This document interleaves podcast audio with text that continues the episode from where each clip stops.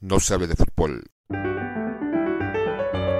No se hable de literatura.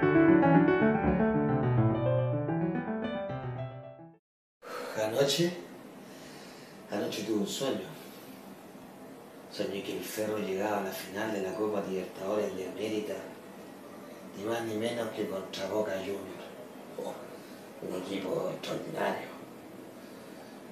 Que le ganó al Milan, el que le ganó al Real Madrid, el campeón del mundo.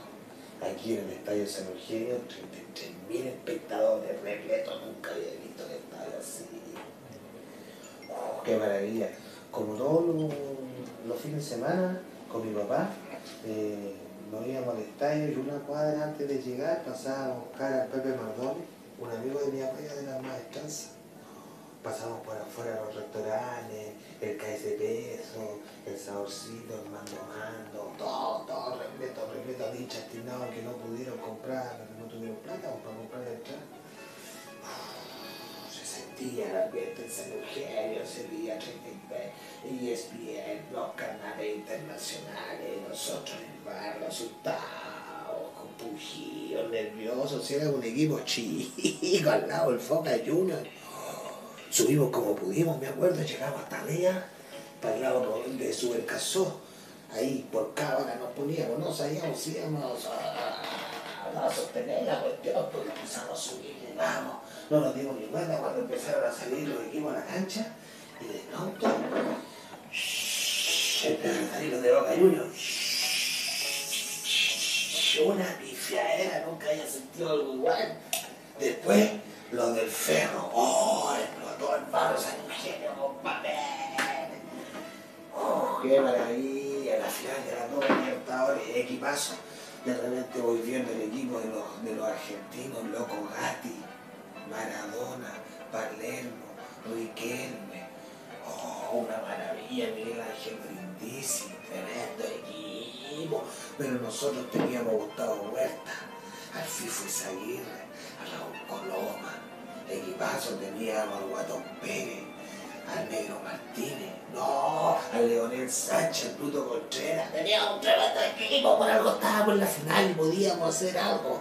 Los argentinos entraron con todo, fo, fo, fo, corriendo por todas partes, entradores, como cuando se quieren pinchar las minas aquí en Reñaca, no es como pararlo, así entraron. Oh, pero nosotros teníamos a Coloma, atajada ella, atajada allá, atajada a los lados, atajada a todas partes, hasta en el minuto 33, un centro, un centro llovido del Riquelme, y entre el flaco y ¡pum! nos pone un testazo.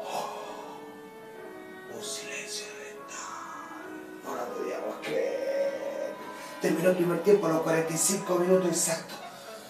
Nos bajamos rapidito a comer unos, unos panes con ají para mantenernos ahí. Había que tener fe, decía mi papá. Yo miraba Maradona, miraba al loco Gatti, decía, ¿de a dónde? Pero hay que tener fe, decía, hay que tener fe. Yo me quedé conversando con unos cabros y de pronto ella me suena el silbato, parte del segundo tiempo, voy subiendo las escaleras y se escucha. ¡ah!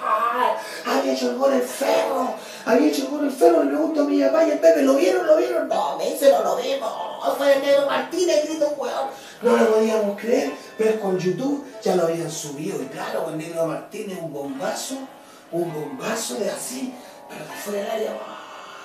Y lo vio adelantado el loco Gatti, el loco Gatti, ¡pum! cayó sentado dentro del arco, en la pelota. Fue increíble, de ahí los argentinos se habían pero Leonel Sánchez empezó a deslumbrar con la izquierda, el Bermúdez no lo podía frenar como en el primer tiempo. Fue una cosa increíble, hasta que de repente en el minuto 89, me acuerdo, ya terminando el partido, Maradona pescaba pelota, se nos empieza a pasar, caían como palitro que los ferroviarios, compadre, hasta cuando va a llegar al área, Gustavo Huerta lo pesca la camiseta, ¡Ah! le sacó el pie de la espalda penal. No, penal.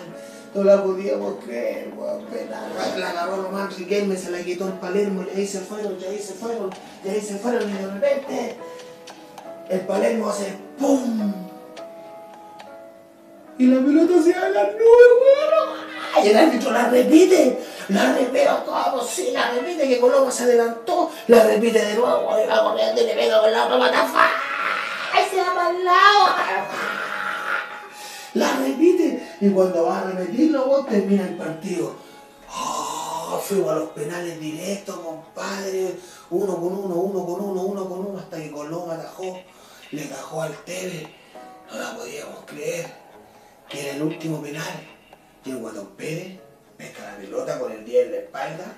Y todos dijimos, no, no acordamos la final del 91 cuando el Guatón vendió el club por una, por unas botellas de whisky, weón. No, dijimos el Guatón, le tuvimos fe. Y el Guatón Pérez hizo un gesto así, se tocó la muñequera, la puso. ¡Pah! Le pegó corto, rasante, seco, putado. El loco Gatti quedó parado así. Y todo el estadio se levantó.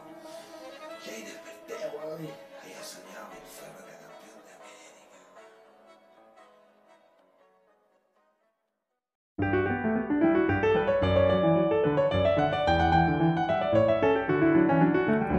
No se hable de literatura.